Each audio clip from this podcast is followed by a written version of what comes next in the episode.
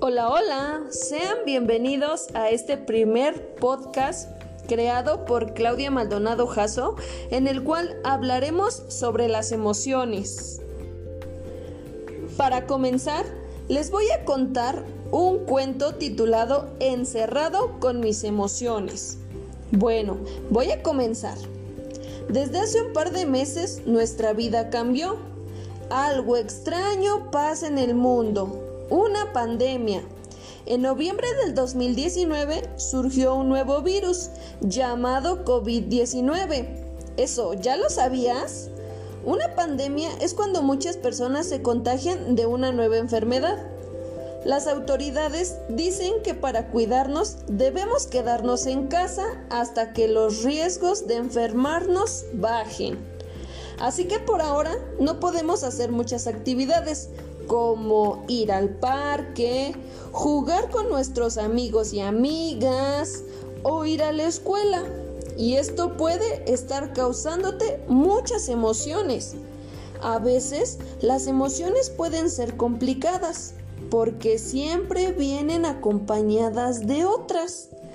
Eso es algo normal, le pasa a todas las personas y si las vivimos con inteligencia, sabremos reconocer cada una y acomodarla en su lugar. Alegría nos visita en momentos felices. Siempre nos recuerda disfrutar lo que nos gusta.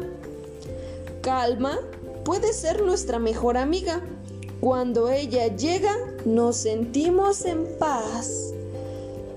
A Calma le gusta el viento, respirar profundo. Ella siempre aparece si haces esto. Tristeza nunca quiere perder. Nos hace recordar lo que nos gustaba y ya no está.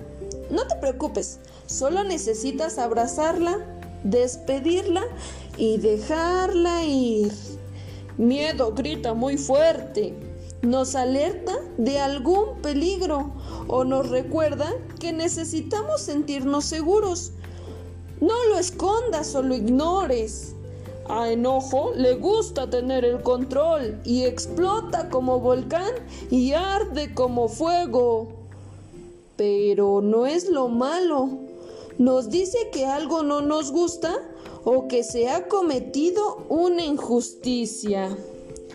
Así como estas, existen muchísimas más emociones.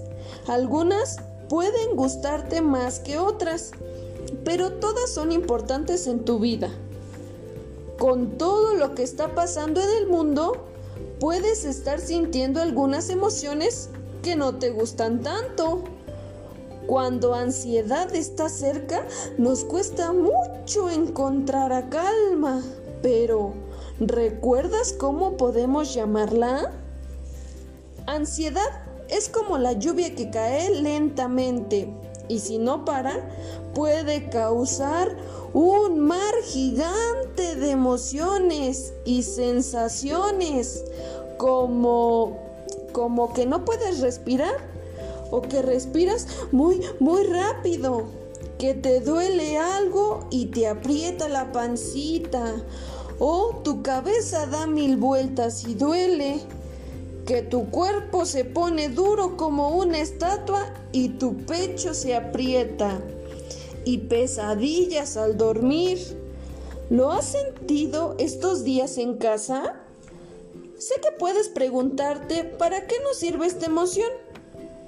Parece extraño que exista ansiedad, pero por eso es tan importante conocerlas bien y la mejor forma de hacerlo es dejarnos sentir todas y cada una.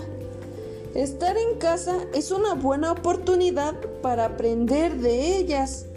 Así, cuando puedas salir de nuevo a hacer todo lo que te gusta, también serás una persona más fuerte, que domina sus emociones y las acomoda en su lugar.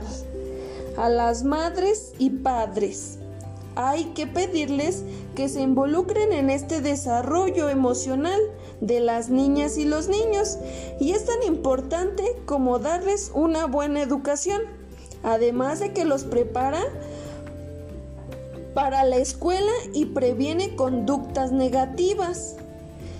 En el futuro, ellos serán mejores enfrentando crisis y problemas además de que serán empáticos y capaces de ver la vida desde una perspectiva más abierta y para que lleven una sana convivencia.